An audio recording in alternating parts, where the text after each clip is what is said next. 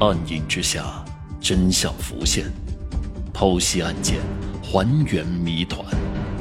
欢迎收听《大案实录》第三十六案：被湮灭的惊天命案。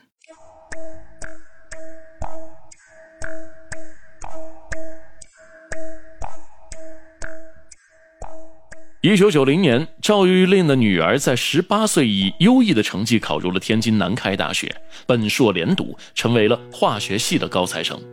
读大学期间呢，他没有往家里面要过一分钱，全靠着奖学金、还有贫困补助和勤工俭学来维持生计，甚至呢，有的时候还能省下一部分钱给家里寄回去。研究生毕业之后呢，赵玉令的女儿被导师推荐到了美国深造，攻读博士学位。后来更是非常幸运的被世界五百强之一的强生公司择优录取。一九九七年，一直在美国工作生活的女儿突然返回国内，在天津市与自己的大学同学结婚了。因为并没有回家见父母，所以赵玉令根本不知道这件事情。最后还是道听途说才得知自己有了个女婿。因为之前没有会过亲家。所以这个女婿到底是什么人品，家庭情况怎么样，赵玉令全都不知情，只知道男方家里面很有钱，好像家里还有一个当官的长辈，这就已经足够了。他女儿嫁的越好啊，那以后用起来就更加顺手。只要能给儿子找一个稳定可靠的经济来源，赵玉令死也瞑目了。可是呢，赵玉令的女儿因为小时候的悲惨遭遇，所以对家庭归属感并不强。父亲赵玉令从来不会心疼他，也不会考虑到他的难处。尤其是女儿女婿定居美国以后呢，赵玉令要钱频率也越来越高，数目也越来越大。一开始呢，还只是给儿子看病，发展到后来呢，家里起新房子、添置新家电，也会向女儿要钱了。女儿但有不从，赵玉令的严厉斥责马上就接踵而至。哼，有钱去美国生活了，没钱给家里呀？养条狗时间长了都知道冲我摇尾巴，你连狗都不如，我真是养了个白眼狼。这钱你给也得给，不给也得给。每一次给家里寄钱的时候呢，女儿都会在心里面默默的告诫自己，这是最后一次了。但下一次只要在电话里面听到父亲赵玉令的严厉的声音，她就害怕，最后只能认命妥协，将自己辛辛苦苦赚到的钱源源不断的投入到那个宛若无底洞一般的家里。这就导致了女儿女婿只能为了钱疲于奔命。不久之后，女儿就怀孕了，但她却连产检的时间都没有。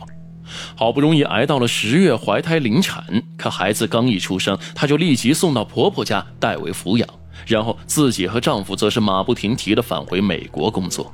因为生产后没有良好的护理和保养，以至于女儿还落下了病根儿。二零零二年三月十八号，赵玉令接到女儿的电话，得知她今天要回老家探亲，所以赵玉令一大早就在村口翘首以盼。难道赵玉令转性了，也知道思念女儿了吗？哼，其实不然。赵玉令之所以盼着女儿回家呀，其实是因为自己的儿子一天天长大，已经成年了，马上就到了谈婚论嫁的年龄了。可是赵玉令家境贫寒，加之他儿子因为有了癫痫病没有工作，而且每天还得不停的喝药，简直就是个药罐子，所以根本没有好人家的姑娘愿意嫁过来吃苦受累的。这可把赵玉令给急坏了，大把大把的掉头发呀！儿子不结婚就没法生儿子，他生不了儿子的话，那我老赵家岂不是要绝后了？我九泉之下。还有什么面目去见列祖列宗哦？